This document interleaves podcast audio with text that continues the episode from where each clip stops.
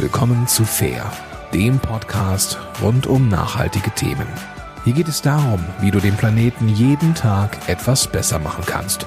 Und jetzt viel Spaß in dieser Episode. Herzlich willkommen beim Podcast Fair. Mein Name ist Martin Werner und das ist ein Angebot der Genossenschaft Eukokredit, dem Pionier für soziale und ökologische Geldanlage. In dieser Episode konnten wir mit Christoph Keller sprechen, einem Schweizer Autor, der ein Buch geschrieben hat mit dem Titel Jeder Krüppel ist ein Superheld. Und zwar schreibt er dort über seine eigenen Erleben, Erlebnisse mit seiner Behinderung. Er hat eine Krankheit, die ihm über sein Leben hinweg immer mehr auf den Rollstuhl hat angewiesen gemacht.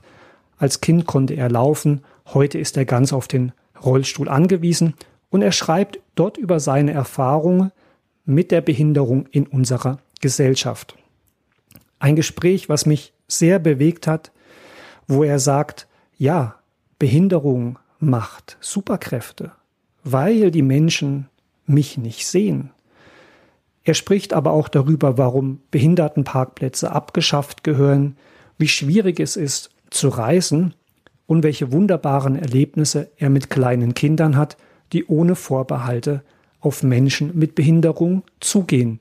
Und ja, was ist überhaupt das Wort Behinderung? Was ist das für ein Konzept, wo wir die Normalen von den anderen per se, per Sprache trennen? Welche gesellschaftliche Diskussionen brauchen wir? Und da hat Herr Keller sehr, sehr viele Ansatzpunkte, die es wert sind, ihm zuzuhören und darüber nachzudenken, welche gesellschaftliche Diskussion wir eigentlich brauchen. Ich heiße jetzt den Herrn Keller herzlich willkommen im Podcast Fair. Herzlich willkommen, Herr Keller. Herr Werner, ich freue mich, da zu sein. Herr Keller, in Ihrem Buch schreiben Sie einen spannenden Aspekt. Die indigenen Völker kennen das Konzept oder die Formulierung der Behinderung nicht. Warum ist das so? Und warum ist uns das verloren gegangen? Da, stößt, da stoßen Sie gleich auf den Kern des Buchs. Das ist eine äh, Stelle, die mir am wichtigsten ist. Es ist sowas wie eine rückwärtsgewandte Utopie oder eine Utopie, die mal wahr war.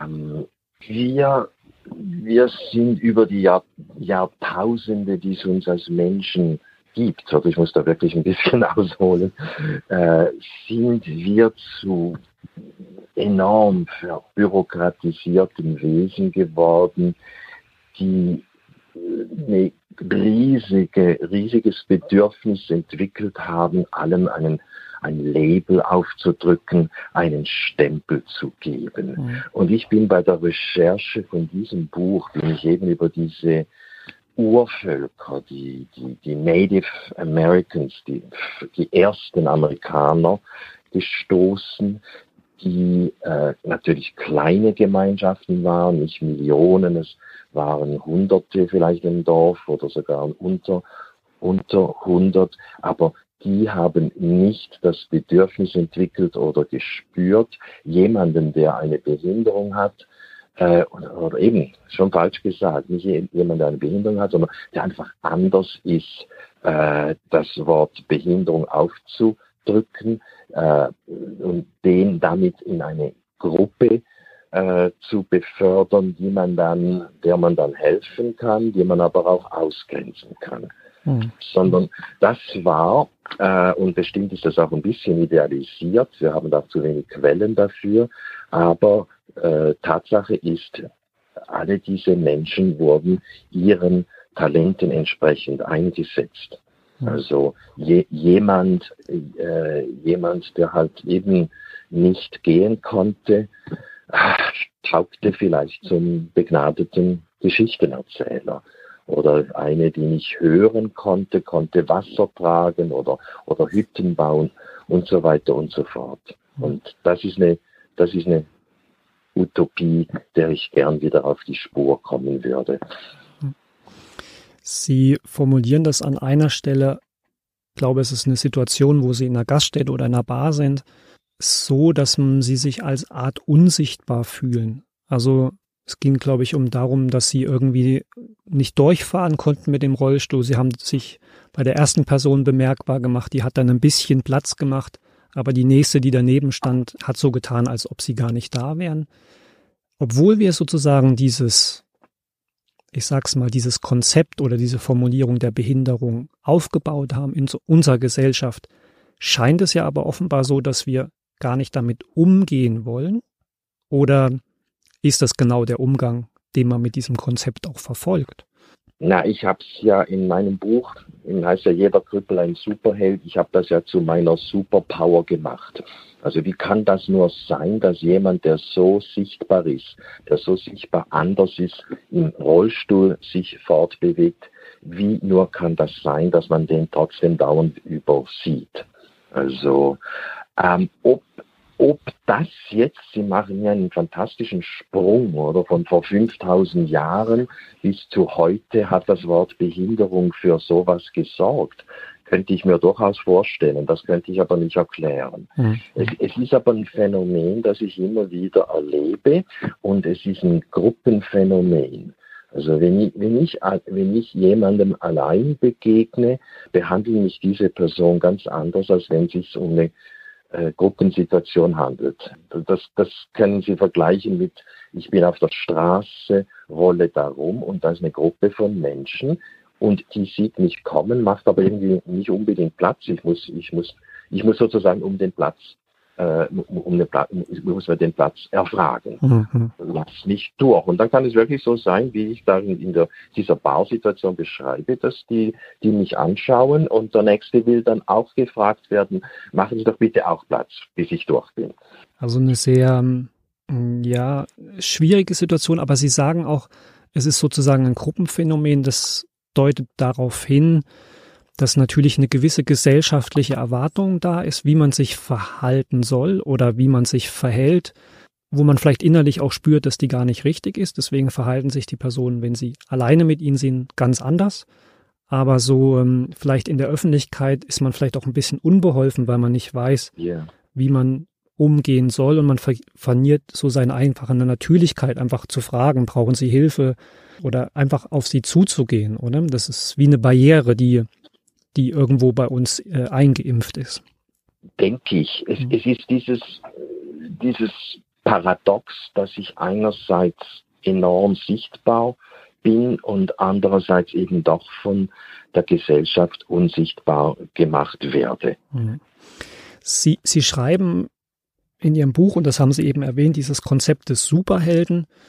Und da haben Sie eine schöne Formulierung, so sinngemäß, denkt doch alle da draußen dran, auch ihr werdet irgendwann mal krüppelt sein. Ich mache das wirklich in Anführungszeichen. Sprich für mich übersetzt, auch ihr werdet mal alt, auch ihr seid vielleicht mal auf Hilfe angewiesen und vielleicht sitzt ihr auch irgendwann mal im Rollstuhl und diese Situation verkehrt sich für euch so. Fehlt's uns einfach an Vorstellungskraft, an Empathie oder Energie, sich damit auseinanderzusetzen, was es für den anderen bedeutet, der im Rollstuhl sitzt? Ja, weil früher, das, das hat sich gewandelt, aber früher hat man Menschen mit Behinderungen nicht einmal einbezogen, wenn man Institutionen für sie eingerichtet hat.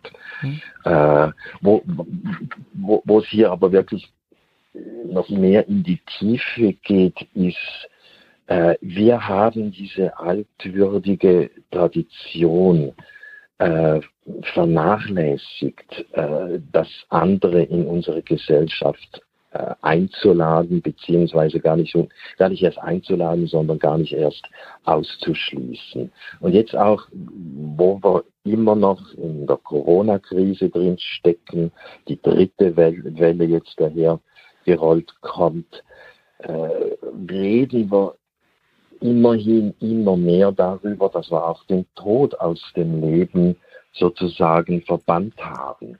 Und äh, auch, auch da tut es Not, dass wir, dass wir uns dem stellen, dass das zum Leben gehört. Und, das, und genau dasselbe gilt für Behinderung, für Krankheit, sei es Krebs oder ein Unfall. Mhm. Und ich, ich plädiere mit meinem Buch einfach für die Normalisierung von allem. Mhm. Wir, können nicht alle über es gibt Unterschiede. Es gibt Leute, die wirklich Hilfe brauchen, die, die wirklich völlig anders sind. Aber für den größten Teil der Menschen würde gelten, wenn wir das, wenn wir so bauen, äh, so erziehen, so denken würden, so politisieren würden, äh, dass es für alle oder idealweise ideale große Zahl funktionieren würde, äh, ginge es uns allen viel, viel besser. Also haben Sie das ja gesagt haben, die, äh, wenn Ihnen ein Unfall passiert und Ihre Wohnung, wo Sie wohnen, ist alles schon ausgerichtet, dann, dann, dann, dann passt das alles schon. Ja, und, wenn, und wenn Sie wieder aus dem äh, wenn, wenn das Bein wieder verheilt ist oder was immer oder was immer passiert wäre, äh, dann, dann kann man wieder zum normaleren Alltag rübergehen. Und was aber, was aber da auch passiert ist, wir haben eben diese enorme Angst vor dem anderen. Und das andere ist von Behinderung bis Tod zu verstehen. Und, und dem, dem müssen wir, dem sollten wir uns wieder annähern. Und ich denke, da gerade diese Corona-Krise wäre eine Riesenchance. Hoffentlich packen wir sie. Ja, ich habe das Gefühl, in der Corona-Situation, das, was mir zumindest auffällt, es fällt uns unheimlich schwer, darüber zu sprechen, wer geimpft ja. wird. Mhm. Es scheint mhm. mir auch immer so ein bisschen der Unterton hochzukommen.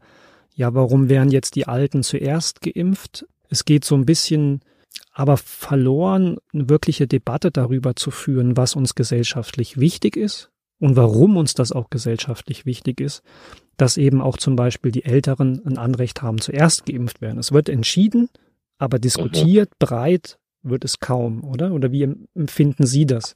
Weil wahrscheinlich mit ihrer Vorerkrankung zählen sie wahrscheinlich auch zu einer Risikogruppe und hätten ein ja, Anrecht, früher geimpft zu werden. Nehmen Sie das auch so? Bin, ich bin jetzt in der Kategorie der doppelt geimpften und Besitzer eines Impfpasses. Also von dem her bin ich jetzt aufgrund meiner Schwäche, wenn Sie das so nennen wollen, äh, privilegiert worden. Mhm. Aber ich, ich finde, das, das, ist, das ist etwas wunderbar Menschliches. Wir, die, die, die, die Gesellschaft, das sagt man immer so gern, aber hält sich nie daran, die Gesellschaft misst sich daran, wie man sich äh, um die Schwäche, Schwächeren und Schwächsten kümmert. Mhm. Also, also also nicht die brutale Wirtschaftsrechnung macht, dass die Alten, die sind ja sowieso, äh, das sind die Tage ja sowieso gezählt und, und vielleicht sterben die ja sowieso, sondern nein, da, da, haben wir, da haben wir wirklich geschaut, dass die, dass die zuerst drankommen. Ja. Ob es denn wirklich funktioniert hat, weiß ich auch nicht. Ich habe noch nie so viele Todesanzeigen von so vielen alten äh, von so vielen alten Menschen gesehen, Jahrgang 22, 27, 31 und, und, und. Also sehr, sehr, sehr, ist da sehr, sehr zwiespältig, das Ganze. Ja. An einer Stelle in Ihrem Buch ist das Privileg der Behindertenparkplatz. Also mhm. ich würde jetzt mal sagen, eine, ein Instrument, ein normales Leben zu ermöglichen, wo Sie aber, sage ich mal, auf der einen Seite das Setting haben. Es gibt Behindertenparkplätze, das ist politisch entschieden worden. Ja, ja. Aber sie spüren natürlich, dass die Leute, die daneben stehen und keinen Parkplatz haben, eher neidisch auf sie sind. Also das ist doch eine große ja. Diskrepanz zwischen politischen Entscheidungen und ja, dem, was sie auf der Straße dann erleben. Ja, vor allem wenn es in der Schweiz um Parkplätze geht, um Himmels Willen. Äh, da, könnte, da, könnte, da könnte gleich ein Bürgerkrieg los, losgehen.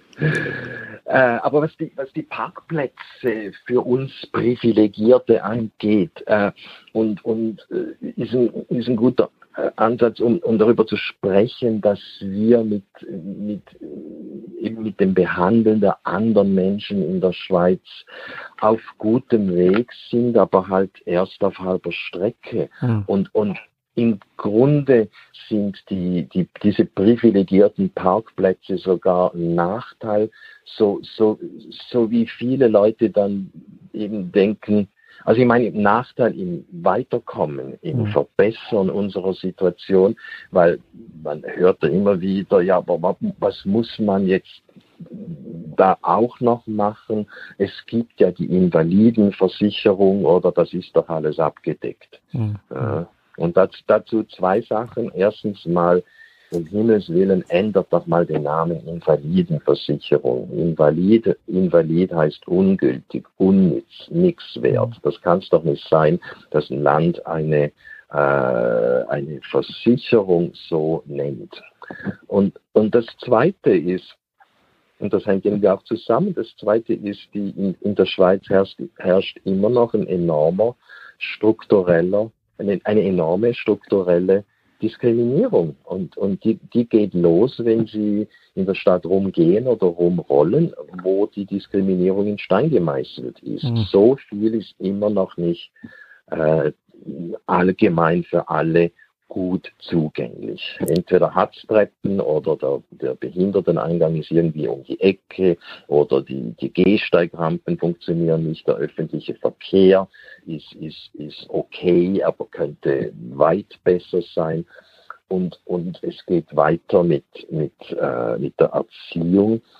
Äh, hätte die Schweiz seit 50 Jahren ein äh, total inklusives Erziehungs System wären diese Probleme vermutlich schon weg, weil dann die Leute aufwachsen mit, mit im Kindergarten, in der Primarschule, mit mit, mit Schweizerdeutsch, mhm.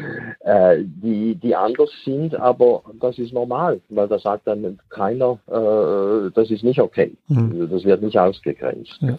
Und, und es hört nicht auf bei uns in der Politik, wo sie gern mal recherchieren können, wie viele Leute mit einer, mit einer sichtbaren, schweren Behinderung gibt es denn bei uns im Ständerat, Nationalrat, Bundesrat oder in den Stadträten, Kantonsregierungen und, und, und. Mhm. Also da, da am Ende dieses Spektrums sehen wir, wir sind radikal unterrepräsentiert und deshalb passiert auch nichts. Mhm.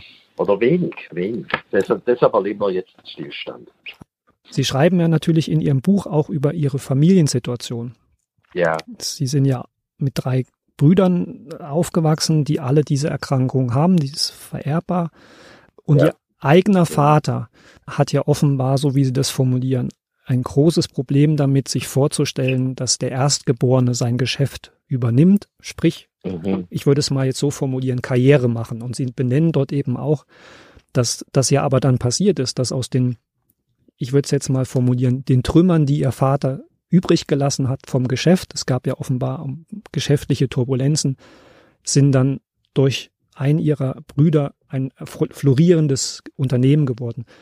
Sprich, ihr Vater ist offenbar auch schon so erzogen worden damals, ähm, dass das unmöglich ist für Menschen mit einer Behinderung eine Karriere zu machen, vielleicht den anderen Sohn als bekannten Schriftsteller zu haben. Wie ist er damit umgegangen? Wie hat er Ihnen das gezeigt? Ja, äh, mein Vater war noch so, wie soll ich das sagen, äh, Generation John Wayne. Also da, hab, da ist man stumm auf seinem Ross äh, davon geritten, äh, obwohl er selber nicht mehr auf dem Ross hochgekommen wäre und hat einfach über diese Sachen nicht geredet. Also da, da der, der, mein Vater pendelte dazwischen totaler Verleugnung, meine Söhne sind keine Krüppel, bis, bis zu radikaler Flucht in den Alkohol, wo er sich da, äh, wo er sich da irgendwie vor der Realität hat, hätte, hat, hat retten wollen. Mhm. Ähm, also, äh, und, und wir waren sehr, sehr extremer Mensch, weiß es nicht, heute würde man sowas als, so jemand als manisch-depressiv bezeichnen, also die, die Extreme konnten sich da keine Balance mehr halten und mhm. er, kon, er, er, konnte das nicht wahrhaben und in seinem Weltbild gibt es sowas nicht. Mhm. Ich würde nochmal so, ein, so einen Tick aus der Kindheit mitnehmen, aber eigentlich nicht aus Ihrer Perspektive, sondern Sie haben vorhin gesagt, wenn unser Bildungssystem anders wäre, wären wir einen großen Schritt weiter. Oder gibt es Erfahrungen von Ihnen, wie, wie wirklich Kleinkinder zum Beispiel auf Sie im Rollstuhl reagieren? ja, und ja. ab wann es dann kippt? Kippt es bei den Kindern, die in die Schule kommen, bei denen, die in, sagen wir mal, in das Bildungssystem reinkommen, Kindergarten? Sieht, sieht man dann sowas? Sieht man da Unterschiede oder freut man sich anders gesprochen an auch so einem kleinen Kind, was ohne Vorbehalte auf einen zukommt, ja. mit einem spricht. Gibt es da so Momente, an die Sie sich erinnern können, die Sie erlebt haben? Ja, ja. Also äh, Diskriminierung ist eben nicht genetisch. Das ist eine, das ist, das ist Teil von unserem Soziali Sozialis Sozialisierungsprozess. Mhm. Und äh, ich, ich erlebe immer wieder wunderschöne Augenblicke mit, mit kleinen Kindern. Also dass da halt plötzlich ein Dreijähriger auf mich zugerannt kommt und eigentlich tu, was tut, was eigentlich nicht sollte, nämlich mir sozusagen an die Räder greift oder weil es da so schön glitzert. Also spannend, äh, ja. Wenn, wenn, wenn, wenn, mein Rollstuhl sauber genug ist, oder muss der einfach mal wieder mal putzen. Und und und die die Mutter kommt dann angerannt, ah, mach doch das nicht, mach doch das nicht. Und spannenderweise ist es immer mal wieder so, obwohl ich auf sowas sehr freundlich und offen reagiere und den Kleinen äh, eigentlich auffordere, ja, also tut er nicht weh, aber du kannst mal da in die Speichen äh, reinlangen, äh, die, die, die Mutter oder auch der Vater dann sehr mhm. verlegen reagiert und den Kleinen äh, wegzieht und mich ignoriert. Mhm. Ja, und da, da haben sie eigentlich, in diesem Beispiel haben sie eigentlich beides. Der, der Kleine hat Freude. Ich weiß nicht, ob der jetzt begeistert ist von mir oder weil es einfach glitzert oder einfach keine, ganz, ganz wörtlichen keine Berührungsängste hat, aber die, aber, aber die, die Eltern, die ziehen den weg, mhm. ohne sich mit mir zu beschäftigen, ohne sich äh, bei mir zu entschuldigen, was sie sowieso nicht müssten, aber einfach ohne mit mir überhaupt zu äh, kommunizieren. Nicht, kein, kein, sie sind unsichtbar wieder. Blick, ja. keine, ich bin unsichtbar. Ja. Und, und, und ich glaube, da haben wir es. Ich meine, da, da haben wir es. Der Kleine ist in dem Augenblick dazu erzogen worden, lass die Finger von dem und schau den am besten gar nicht an. Mhm. An einer Stelle im Buch schreiben Sie noch, wenn Sie den Satz hören, du bist zu bitter oder du bist zu verbittert, dann sagen mhm. Sie für sich, Sie sind aber jetzt auf dem richtigen Weg. Wie meinen Sie das denn?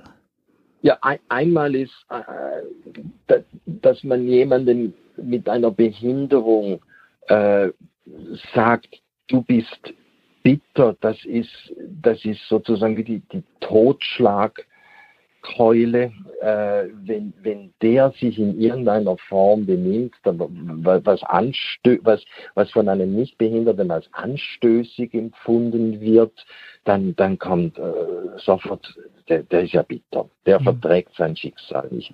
Dabei, dabei, kämpft, dabei kämpft er nur, dabei kämpft er lediglich um seine Rechte und, und, und, und um seine, äh, ja, um seine Rechte und, und deshalb habe ich geschrieben, dass okay, wenn mir jemand sagt, du bist bitter, das heißt, ich bin, ich bin auf dem richtigen Weg. Mhm. Irgendwas tue ich da, was, was, wo mir dieser äh, Widerstand entgegenkommt, also mache ich da weiter. Mhm. Und das, und, und das, das fühlt sich dann befreiend, weil dann, dann lasse ich, ich lasse mich nicht mit dem Wort, äh, der ist ja, der ist ja bitter, abstellen, mhm. kaltstellen. Sie werden sichtbar, ja in dem Moment. Genau. Genau. genau. Und ich, und ich wehre mich. Ich wehre mich. So wie mit dem, mit dem Wort Krüppel, dass, dass ich über mich sagen darf, aber sonst eigentlich niemand. Ja, das also als, als, es ist ein, es ist ein Befreiungsschlag. Mhm. Es ist Empowerment. Ich frage nochmal also, eine konkrete Situation nach, die ich selbst erleben kann, vielleicht einen Tick nachvollziehen kann. Ich habe eine chronische Darmerkrankung und mhm. ich weiß, also einfach, ich habe den Blick darauf, wie zum Beispiel im mhm. öffentlichen Nahverkehr die Situation mhm. mit den Toiletten ist. Und ich habe ja. mal unseren hiesigen Anbieter zum Beispiel kontaktiert, weil Züge gefahren sind am Wochenende, äh, die in der Komposition ein WC haben. Es ist dann im Idealfall jetzt heutzutage zum Glück ein Behinderten-WC, aber was einfach zugeklebt ist. Out of order. Und dann stehen sie ja. da und es gibt nur eine Toilette und offenbar fährt der Zug auch den ganzen Tag schon so, weil ja, man sieht da ja keine Dringlichkeit da drinne, vielleicht dann eben den Zug zu ersetzen.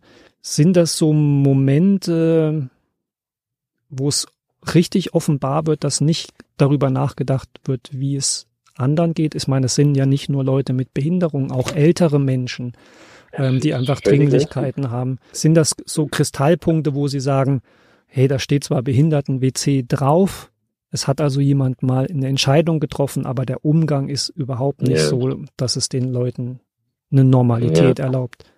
Man könnte eine Studie äh, anstreben, wie sich, äh, wie sich der Umgang eines Landes mit den Menschen in ihren, in ihren öffentlichen Toiletten äh, äußert. Und die Schweiz käme da nicht irre gut weg, weil es äh, eben, wenn da mal eine ausfällt, dann ist, dann ist Pech gehabt.